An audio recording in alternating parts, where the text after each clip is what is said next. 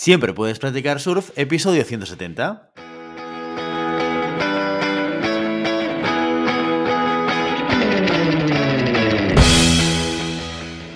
Bienvenido y bienvenida a Siempre puedes practicar surf, el podcast diario sobre recursos humanos.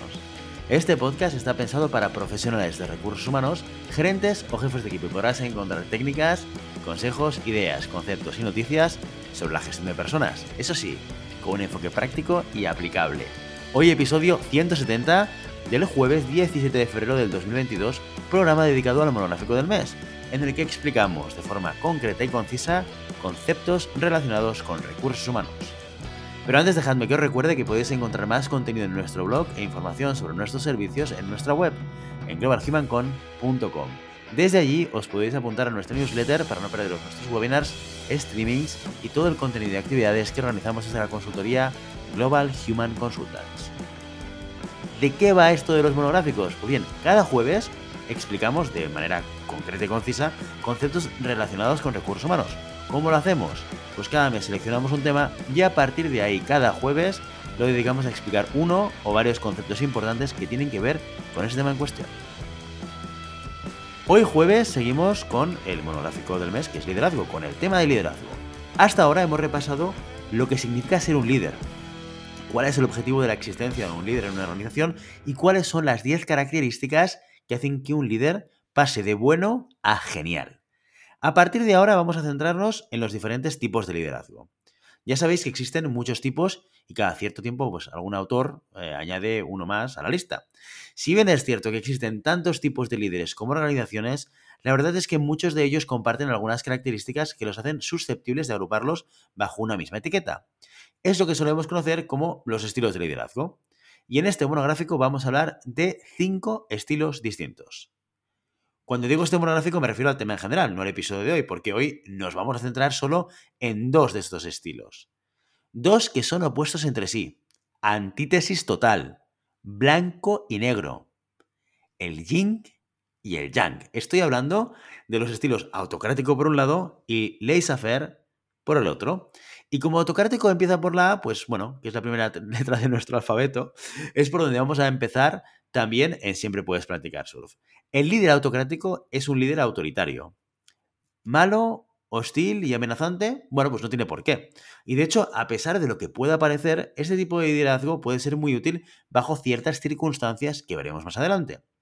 Etimológicamente hablando, la palabra autocracia proviene del griego autos, que significa hecho por uno mismo, y kratos, que significa dios de la guerra. Vale, no, lo siento. si hay algún fan de God of War, entenderá lo que quiero decir. Bromas aparte. Kratos en realidad significa gobierno, poder y fuerza. Seguramente ya estés familiarizado con el sistema de evaluación DISC. Si no, déjamelo en los comentarios y podemos preparar un monográfico sobre ello. Según la teoría DISC, tenemos tendencia a caer dentro de cuatro estilos de comportamiento y estos a su vez están relacionados con un color. Estos son rojo dominante, amarillo influyente, verde estable y azul cumplidor.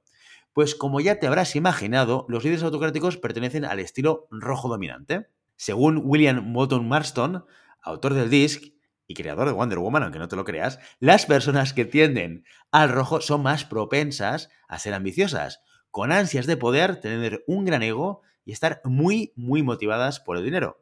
Son las típicas personas que solo viven para trabajar, individualistas y duras de pelar. Debido a su carácter, podemos ver en algunos de estos perfiles a personas insensibles y conflictivas, pero esta actitud no tiene por qué estar presente en todas las personas de este, de este estilo dominante. ¿Cómo trabaja un líder autocrático? Pues se trata de una persona que lo gestiona todo y no deja que nada salga de su control. Toda responsabilidad y todo el poder recae sobre él o sobre ella. Será el líder autocrático quien marque los objetivos, el que diseñe la hoja de ruta para conseguirlos el que defina las estrategias, el que marque los deadlines, el que diga quién se encargará de cada tarea, con qué recursos se contará, qué presupuesto se destinará, etcétera, etcétera, etcétera. Nadie que no sea él o ella tiene poder de decisión. Y por supuesto, no tiene que rendir cuentas a nadie. Se hace lo que el líder diga. Y punto. La relación con sus colaboradores es estricta. Bueno, colaboradores es mucho de decir, porque aquí podríamos emplear la palabra subordinados, los cuales lo único que deben hacer es oír, ver y obedecer. En este sentido, como ya podrás suponer, la comunicación en este tipo de liderazgo es prácticamente nula.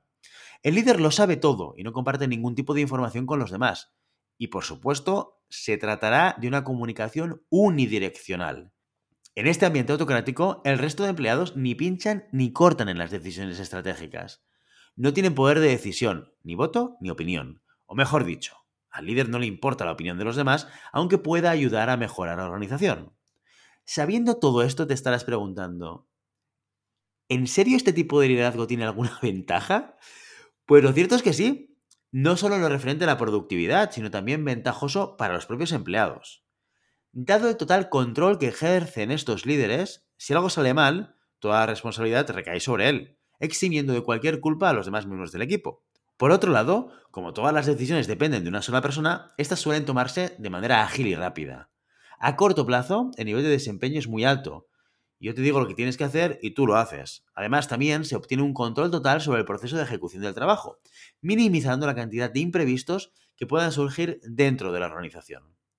Sin embargo, y a pesar de que es cierto que este tipo de liderazgo tiene sus beneficios, como acabamos de ver, los contras son demasiado altos como para ejercerlo de manera habitual en la empresa.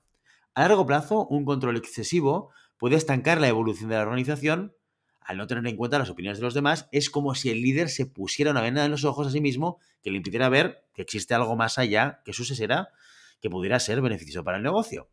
Este hecho también repercute irremediablemente en la motivación, satisfacción y sentimiento de pertenencia de los equipos. En este sentido, los empleados bajo este tipo de liderazgo son simples piezas que sirven para conseguir resultados. Su voz no es escuchada para nada y esto a su vez acaba afectando a la autoestima de los colaboradores, los cuales no se sienten para nada valorados. Se les coarta su creatividad y su capacidad de pensar, creando un clima de frustración que acaba quemando al personal.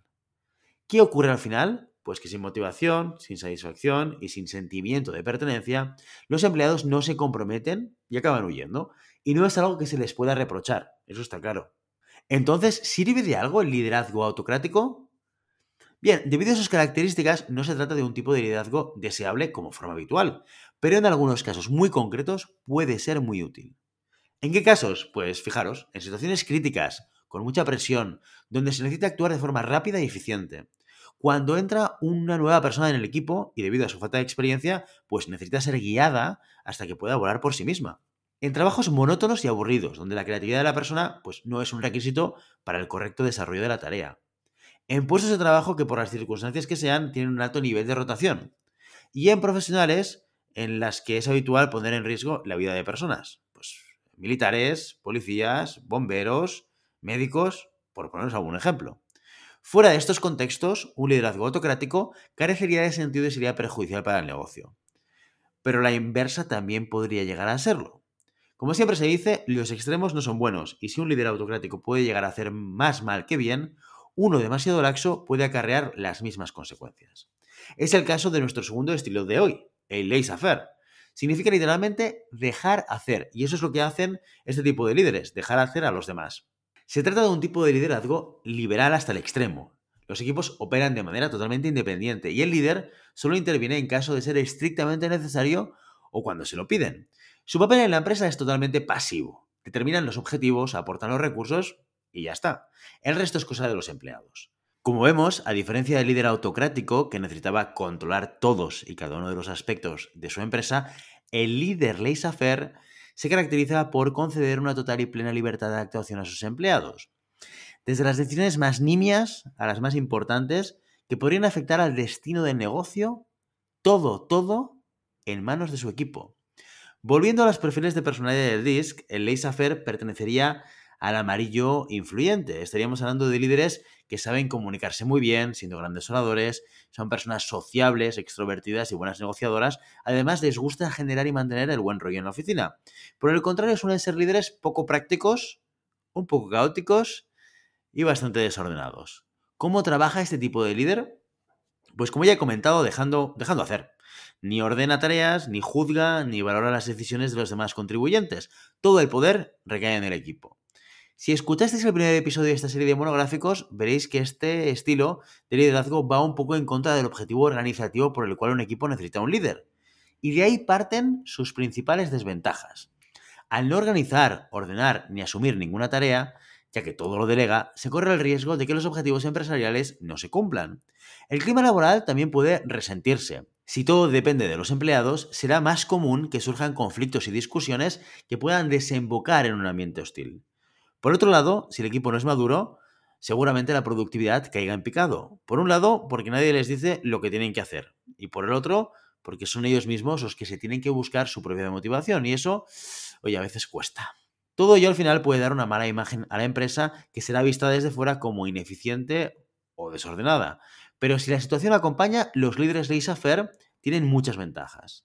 Las más importantes es la autonomía de los equipos. Esto permite que puedan seguir funcionando con normalidad si por algún motivo el líder no está. Otra ventaja es la explosión de creatividad que puede llegar a generarse, ya que son los propios colaboradores quienes se encargan de dar forma a los procesos, tomar decisiones y solucionar los problemas. Al no depender de un supervisor, la toma de decisiones también es rápida. No hay que esperar a que nadie la apruebe. Por su parte, los managers pueden centrarse solo en lo que es la visión y misión de la compañía y el diseño de las estrategias a largo plazo, porque lo que es el funcionamiento del día a día, pues corre a cargo de los equipos.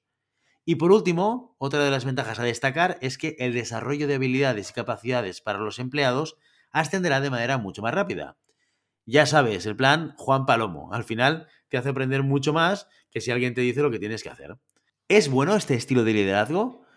Pues como siempre, Depende, especialmente dependerá de la experiencia y madurez de los empleados. En una startup nueva, con todo por desarrollarse, este tipo de liderazgo puede acabar convirtiendo el negocio en una pequeña selva. Sin embargo, es muy útil cuando se dan ciertas circunstancias y esto es cuando los equipos están capacitados para que puedan trabajar de manera independiente, los equipos están altamente motivados y comprometidos con los objetivos de la organización y los equipos saben tomar decisiones y están dispuestos a asumir responsabilidades. Como ves, cada tipo de liderazgo tiene su razón de ser y su momento de uso. A raíz de eso surgió el liderazgo situacional. Pero eso es algo que veremos más adelante. Dime, ¿te identificas con alguno de estos dos estilos? Te leo en los comentarios. Y ya sabes, no puedes detener las olas, pero siempre puedes practicar surf. Y hasta aquí nuestro episodio de hoy. Como siempre, queremos invitaros a que os pongáis en contacto con nosotros, nos deis vuestra opinión y nos digáis si tenéis algún tema o alguna pregunta concreta. Lo podéis hacer a través de la página de contacto en globalhumancom.com barra contáctanos o a través de las redes sociales. Estamos en Facebook, en Instagram, en Twitter y en LinkedIn. Y si el contenido de este podcast te gusta, no te olvides de suscribirte, darnos 5 estrellas en iTunes y me gusta tanto en iVoox como en Spotify. Igualmente recuerda que puedes encontrar más contenidos, noticias y recursos en nuestra web en globalhumancon.com. Muchas gracias por todo, por tu tiempo, por tu atención y por tu interés en estos temas sobre la gestión de personas. Nos escuchamos mañana viernes con el programa de preguntas y respuestas. Hasta entonces, feliz día.